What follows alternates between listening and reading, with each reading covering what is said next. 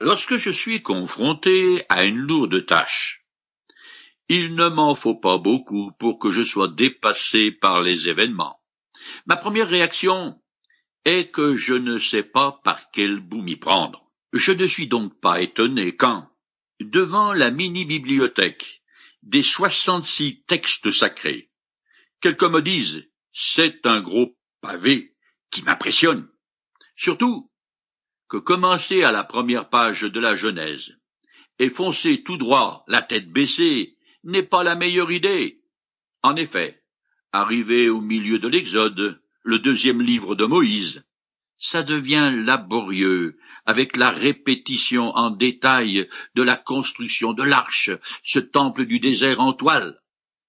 Voilà pourquoi, pour tirer profit de la lecture des Écritures, il est bon de suivre un certain nombre de recommandations.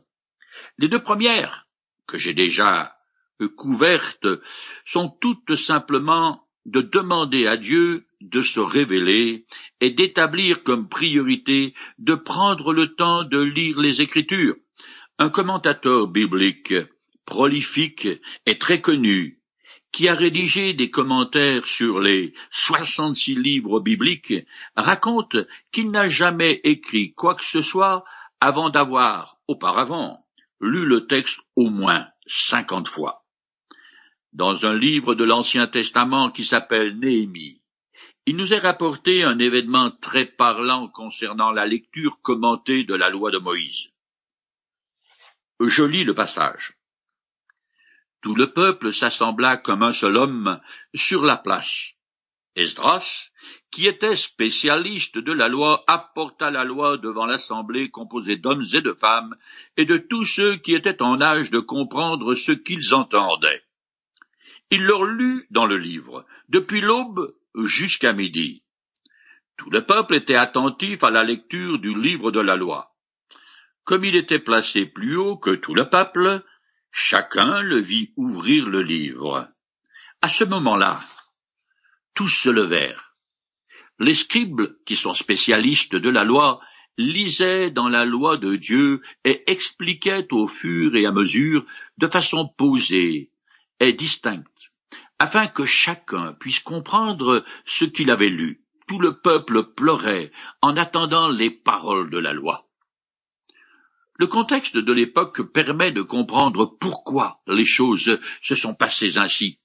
En effet, ces Juifs, ou plutôt leurs ancêtres avaient été en captivité à Babylone pendant soixante-dix ans, et beaucoup de la nouvelle génération n'avaient jamais entendu la parole de Dieu auparavant. Elle ne circulait pas parce qu'il y avait très peu de copies disponibles. Pour la majorité de ces gens, c'était une première, une véritable découverte. Non seulement les scribes érudits lisaient, mais ils expliquaient le sens de leurs paroles et probablement répondaient aux questions qui leur étaient adressées. Je trouve intéressant le fait que la lecture était suivie de commentaires par des hommes en qui, de toute évidence, le peuple avait confiance. C'est ce que je vais m'efforcer de faire tout au long de ces émissions. Expliquer le texte au mieux de mes possibilités et selon les commentaires qui ont été écrits sur lui. Vous êtes-vous aussi encouragé à poser des questions, soit en nous téléphonant, soit en nous écrivant, et quelqu'un de compétent vous répondra. Puisque j'ai conseillé de prendre le temps de lire les textes sacrés, je voudrais rappeler encore une fois combien est grand l'abîme qui sépare les Écritures de tous les autres livres religieux. Quel contraste, par exemple, entre les quatre évangiles de Matthieu, Marc, Luc et Jean, et d'autres qui se veulent du même style, comme les récits apocryphes de la vie de Jésus, où il est question de miracles les plus puérils, qu'on attribue pourtant à Jésus, alors que lui-même a dit qu'il ne désirait que glorifier Dieu son Père dans tout ce qu'il accomplissait. Je cite un passage. Ce qui me nourrit leur expliqua Jésus, c'est d'accomplir la volonté de celui qui m'a envoyé, et de mener à bien l'œuvre qu'il m'a confiée. Pareillement, les écrits de ceux qu'on appelle les pères de l'Église, si beaux et si bienfaisants soient-ils, ne font que mettre en lumière la sublime originalité des lettres inspirées du Nouveau Testament, leur inépuisable profondeur, leur admirable simplicité, leur clarté, leur universalité, le fait qu'elles soient pertinentes pour chaque être humain indépendamment de l'époque, la langue et la culture qui fut la sienne. En deux mots, ces textes ont un caractère divin. Comme j'ai déjà eu l'occasion de le dire, les Juifs ont rajouté à leur écriture des tas de traditions qu'on appelle les deux Talmuds et qui représentent d'énormes ouvrages. Mais le drame est qu'il leur attribue la même autorité divine que l'Ancien Testament. Quant au Coran, il est écrit qu'il a été apporté du ciel à Mohammed, morceau par morceau, par l'ange Gabriel. Il est vrai que sa morale et surtout ses préoccupations sociales étaient révolutionnaires à l'époque où il fut rédigé. Mais il porte malgré tout la marque de l'esprit humain faillible. C'est ainsi que Marie, sœur de Moïse, est confondue avec Marie, mère de Jésus, sourate 19, verset 29.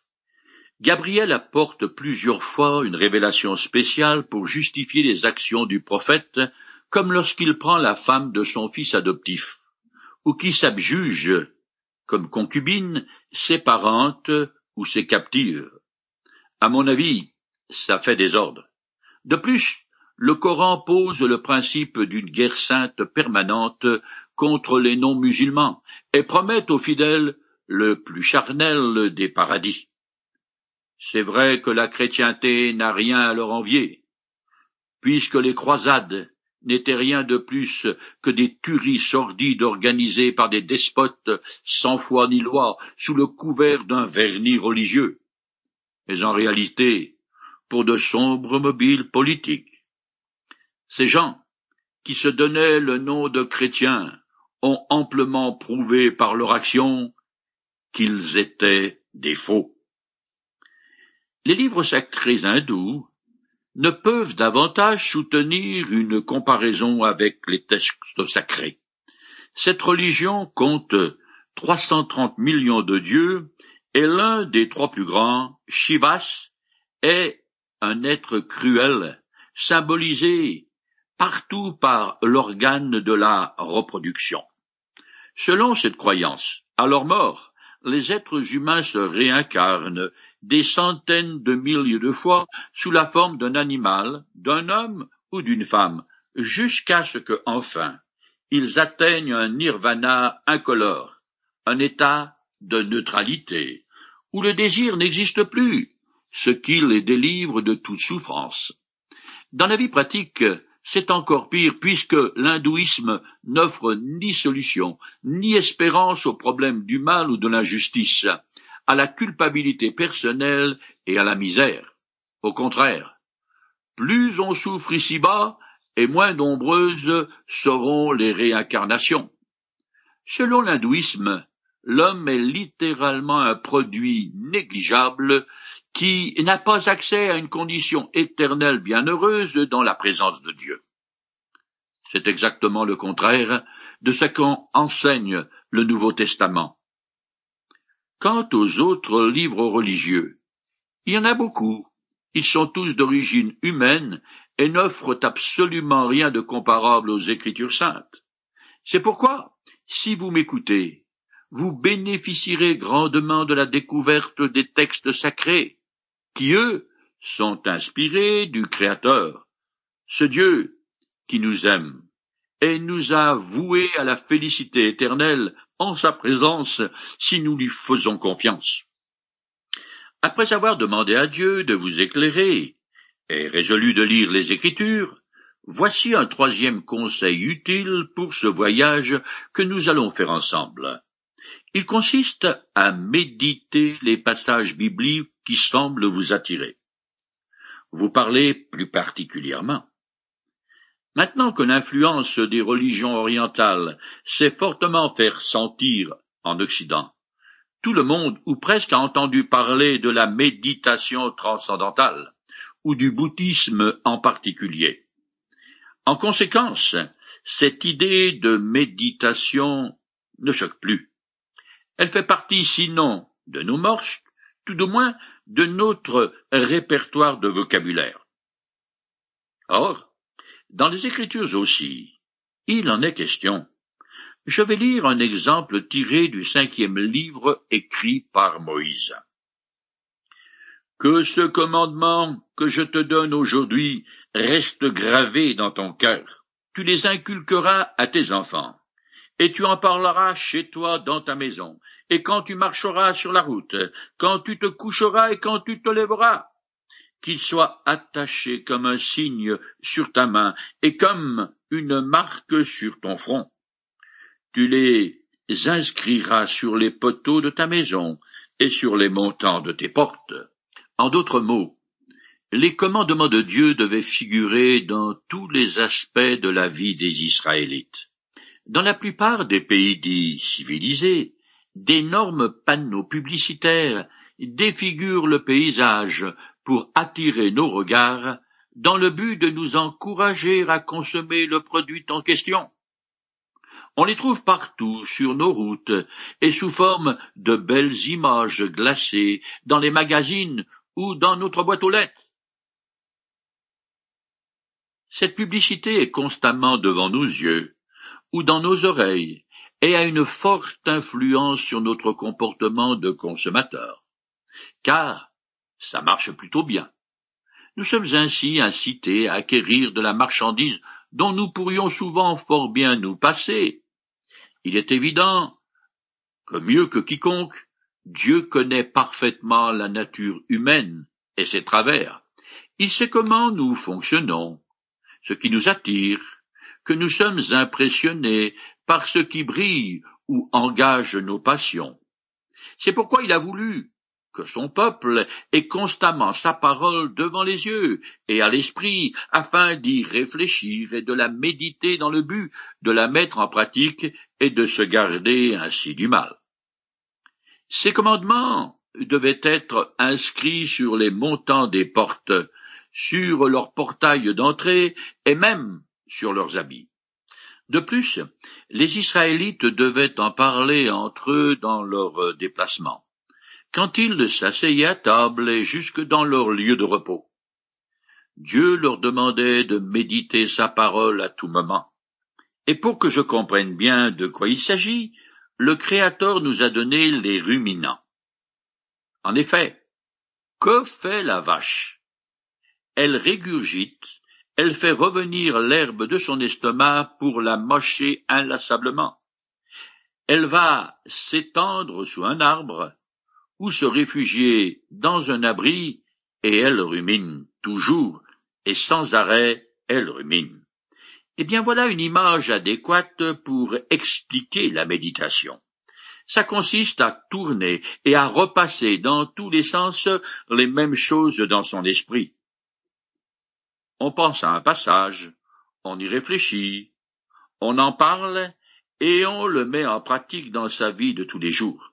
C'est vrai que je suis loin des occupations dissipées, frivoles et pétulantes, des émotions fortes qui nous assomment, nous étourdissent et font danser l'épiderme. Je suis loin de la télévision et des boîtes de nuit, loin de ce qui amuse et nous empêche de penser. Quand je médite, je suis absorbé dans une profonde réflexion sur les choses qui sont vertueuses ou qui appartiennent au royaume de Dieu et sa justice. Je conçois que ceux qui se contentent de vivre de frissons ou du mal à comprendre l'intérêt d'une telle approche de la lecture des textes sacrés. Dans le Nouveau Testament, nous est raconté l'histoire d'un haut fonctionnaire éthiopien qui, cheminant sur son chariot, lisait, sans le comprendre, un texte de l'Ancien Testament écrit par le prophète Ésaïe. Je cite ce passage. Comme un mouton que l'on conduit à l'abattoir, comme un agneau muet devant ceux qui le tondent. Il n'a dit un mot. Il a été humilié. Il n'a pas obtenu justice. Qui racontera sa descendance? Car sa vie sur la terre a été supprimée. C'est alors que de nulle part surgit un dénommé Philippe, un des responsables de l'église originelle de Jérusalem. Je continue le texte. L'Éthiopien demanda à Philippe, Explique-moi, s'il te plaît. De qui est-il question? Est-ce de lui-même que le prophète parle? Ou de quelqu'un d'autre?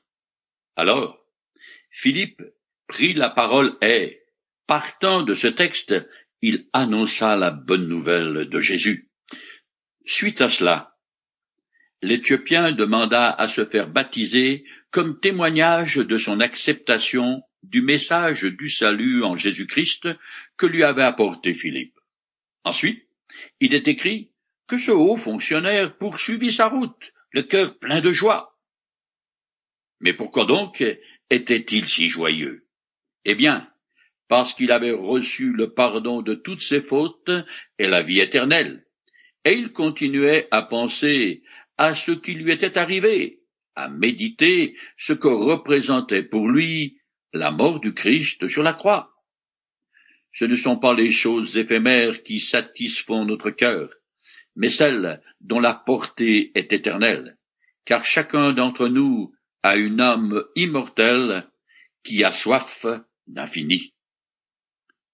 J'arrive maintenant au quatrième conseil, auquel j'ai déjà fait allusion. Il consiste à obéir à ce que nous avons compris de la parole de Dieu. Dans une émission précédente, j'ai cité une parole de l'écrivain et humoriste américain Mark Twain, qui bien qu'il ne croyait pas en Dieu, s'est malgré tout montré comme quelqu'un d'intellectuellement très honnête lorsqu'il a écrit, et je cite, Je ne suis pas spécialement gêné par les passages que je ne saisis pas dans la Bible, mais ce sont ceux que je comprends fort bien qui me troublent vraiment. Plus je suis docile vis-à-vis -vis de Dieu en mettant en pratique ce que j'ai compris de sa parole, et plus il se révélera à moi. Abraham est un bon exemple de ce principe. Lorsqu'il a reçu l'appel de quitter sa ville natale d'Ur en Chaldée, une cité florissante, il a obéi à Dieu qui lui est apparu. Quand Abraham est enfin arrivé au pays promis, où il avait reçu l'ordre de se rendre, il est dit que l'Éternel s'est à nouveau manifesté à lui. Cependant, Lorsqu'il se rendit de lui-même en Égypte pour fuir une famine, sans que Dieu ne le lui ordonne, il ne reçut aucune révélation. En revanche, dès qu'il fut de retour dans le pays promis, qu'apparemment il n'aurait jamais dû quitter, à nouveau l'Éternel se révéla à lui. D'après le texte, Dieu se manifestait uniquement à Abraham quand il obéissait aux directives qu'il avait reçues. Il en est de même pour nous. Le Seigneur ne me fait connaître de nouvelles vérités que dans la mesure où je mets en pratique celles que j'ai déjà reçues. Donc, nous devons accepter de laisser Dieu nous interpeller et nous transformer, agir en nous, faire le ménage et changer les choses qui troublent notre conscience. L'obéissance, en faisant confiance à Dieu est enseigné constamment tout au long des Écritures. C'est le principe directeur fondamental qui régit toutes les relations de l'homme avec son Créateur. Un jour, lors d'une conférence pour pasteurs, quatre d'entre eux se mirent à discuter des mérites de diverses traductions de la Bible. Le premier préférait celle-ci en raison de son style simple et digne. Le second aimait plutôt celle-là qu'il jugeait plus proche de l'original. Le troisième en préférait encore une autre en raison de son langage courant et donc facile d'accès. Le quatrième ne disait rien. Lorsqu'on lui demanda son opinion, il répondit que sa version préférée était celle de sa mère, car elle traduisait l'enseignement de la Bible dans sa vie de tous les jours. Effectivement, voilà bien la meilleure des traductions. Un auteur anonyme a écrit à ceux qui se disent fidèles à la parole de Dieu les paroles suivantes. L'évangile est rédigé un chapitre par jour écrit par nos actes et nos paroles.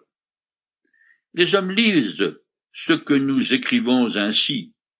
Dites-moi, que dit l'Évangile selon vous? Dans le Nouveau Testament, l'apôtre Paul écrit à une église qu'il avait implantée quelque part en Asie, à l'ouest de la Turquie aujourd'hui, les paroles suivantes. Notre lettre de recommandation, c'est vous-même. Vous êtes une lettre écrite dans notre cœur, que tout le monde peut connaître et lire.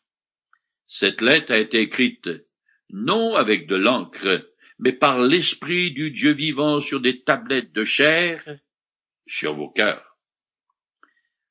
L'apôtre dit en substance à ses croyants qu'ils lui sont très chers et qu'il les porte dans son cœur, ce que tout le monde peut voir, et de plus qu'ils sont aussi la preuve de l'influence spirituelle positive que lui, l'apôtre, a eue sur eux.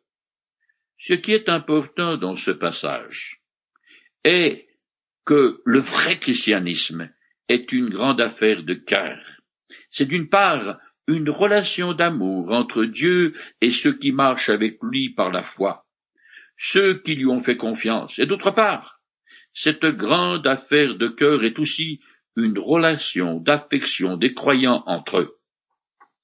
Finalement, le dernier conseil que je voudrais donner est non seulement de suivre quotidiennement ces émissions, mais aussi de vous procurer un exemplaire des textes sacrés et de commencer à les lire par vous-même, en commençant peut-être dans le Nouveau Testament par l'Évangile selon Saint Jean. C'est lui qui met davantage l'accent sur le Christ en tant que Dieu fait homme et sauveur. Vous pouvez aussi participer à une étude biblique là où vous habitez. Cependant, assurez-vous bien que le sujet soit les Écritures saintes, que l'enseignement ne soit pas celui de ce que pense le responsable, mais qu'il est Jésus-Christ comme centre.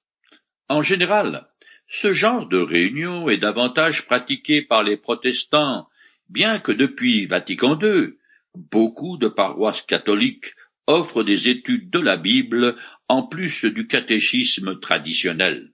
Et finalement, mon souhait le plus sincère est que Dieu vous bénisse.